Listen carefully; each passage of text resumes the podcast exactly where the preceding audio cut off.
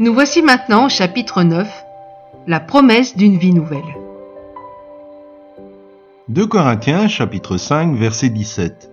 Si quelqu'un est en Christ, il est une nouvelle créature. Les choses anciennes sont passées, voici, toutes choses sont devenues nouvelles. Ce verset nous révèle des vérités tellement profondes qu'il vaut la peine de s'y arrêter un moment.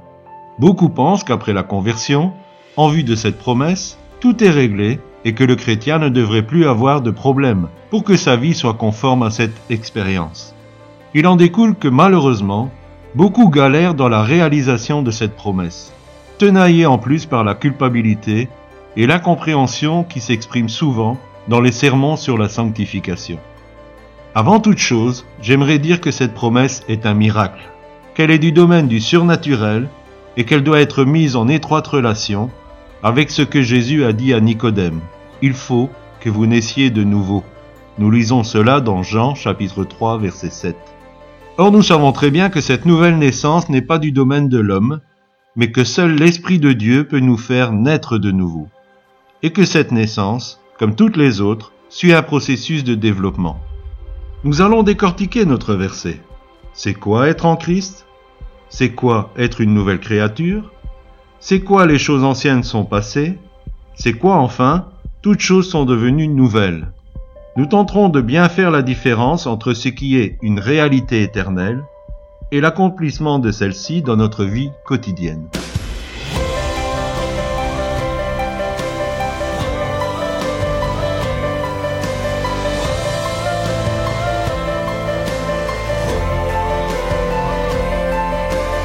Si quelqu'un est en Christ, notre première question est donc, c'est quoi être en Christ?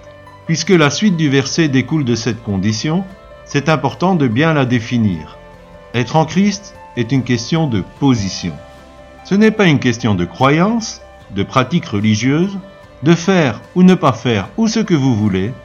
Être en Christ est une position, un statut. Tu y es ou tu n'y es pas. Tu as ce statut ou tu ne l'as pas.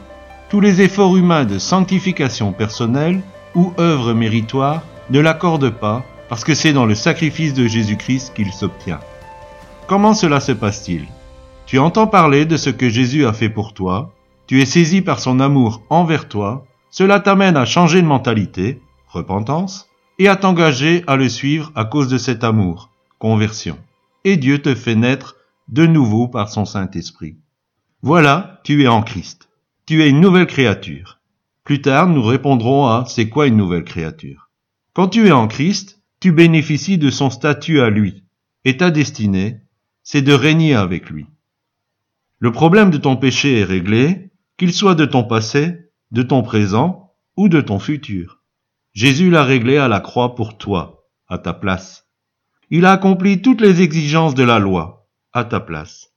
Il s'est sanctifié lui-même pour que tu sois sanctifié, Jean 17, 19, j'ose dire ici que parce que tu es en Christ, Dieu t'accepte, te considère comme son enfant bien-aimé, quelles que soient tes faiblesses, tes erreurs, tes manquements ou tes difficultés à saisir la victoire que donne cette position, parce qu'il te voit au travers de Jésus. Ne laisse pas la culpabilité ou le regard des autres t'empêcher de bénéficier de cette position en lui. Et si tu n'as pas encore été saisi par son amour pour toi, Laisse-toi toucher maintenant.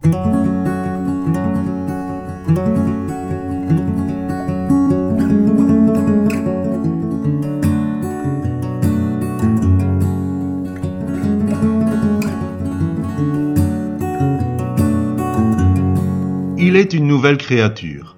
Nous voilà déjà à notre deuxième question. C'est quoi être une nouvelle créature ou création? Il faut comprendre que l'être humain n'a pas été créé pour être souillé par le péché. Et disons qu'au moment où Adam et Ève ont choisi de désobéir, toute la race humaine est devenue condamnable et irrécupérable pour Dieu. Évidemment, Dieu qui aime tellement les hommes ne pouvait laisser les choses dans cet état. Donc il a décidé de créer une nouvelle humanité. Et cette nouvelle humanité est composée d'hommes et de femmes qui ne sont pas nés selon la volonté de l'homme, mais ils sont nés de Dieu lui-même. Jean chapitre 1er verset 13. Cette nouvelle humanité est créée à partir de la nouvelle naissance dont nous avons déjà parlé, et elle a été révélée au monde le jour de la Pentecôte. l'effusion du Saint-Esprit étant le sceau de Dieu, attestant que nous faisons partie de cette nouvelle création. 2 Corinthiens chapitre 1er verset 22. Je sais, cela semble un peu technique ce que je viens de dire. Voici un exemple probablement plus parlant. Vous êtes un poisson. Votre nature est de vivre dans l'eau. Vous y êtes à l'aise comme un poisson dans l'eau. C'est le cas de le dire. Notre poisson, c'est l'homme pêcheur. C'est sa nature de pécher. Il est comme ça. Il a hérité de ses ancêtres l'envie du mal.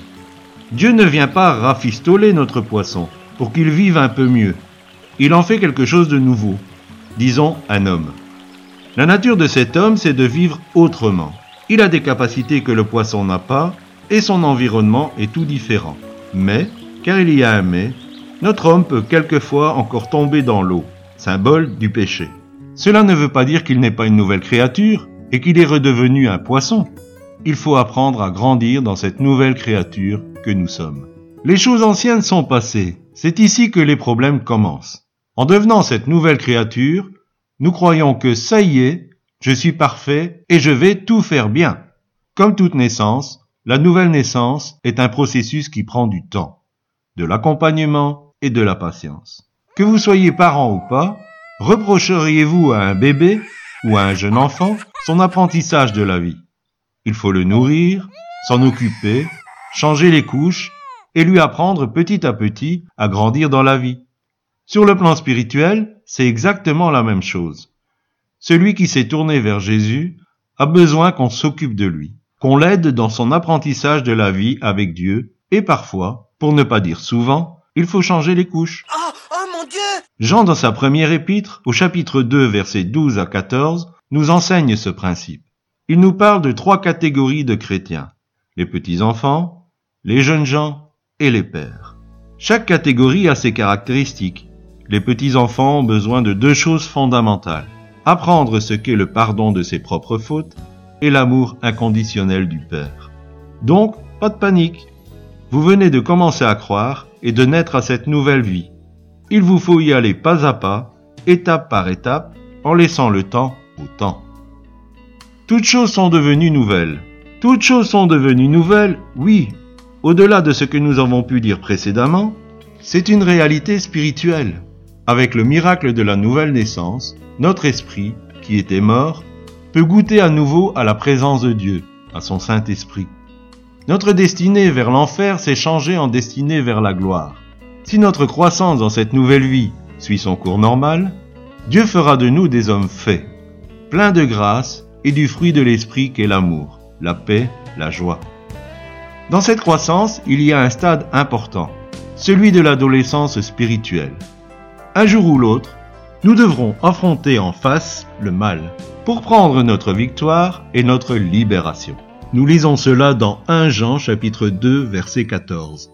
Les liens, les influences démoniaques de notre ancienne vie, nos anciennes habitudes vont nécessiter que nous menions un combat jusqu'à la victoire.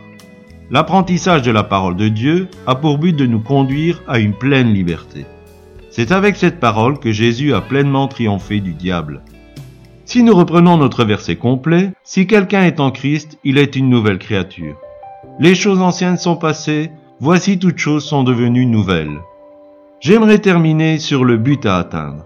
Paul nous dit que Jésus a donné les serviteurs de Dieu pour aider chaque membre à l'atteindre. Éphésiens chapitre 4, verset 13. Le but, c'est de devenir mature. Cette maturité se manifeste dans une grande connaissance de celui qui est dès le commencement. 1 Jean chapitre 2 verset 13. Et nous y reconnaissons bien sûr Jésus, notre chef, notre leader. Ceux qui ont atteint ce stade, nous les appelons les papas et les mamans spirituels.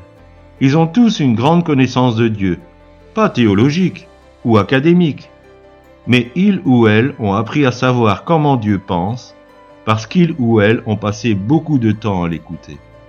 Il leur parle souvent, pas dans le souffle violent ou le feu, mais dans le murmure doux et léger.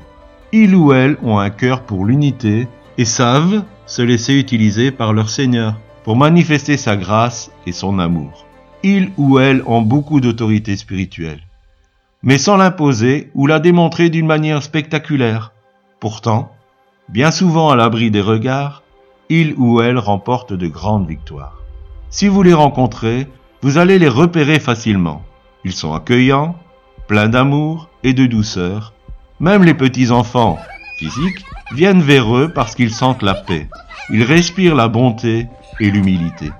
Ces adultes ont compris la plus grande des choses, aimer, dans la définition de 1 Corinthiens 13.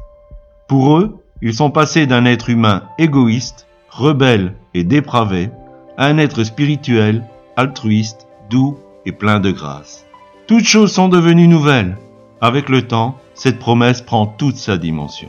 Cette promesse peut devenir tienne, mais comment y arriver? C'est ce que nous allons voir dans les prochains chapitres.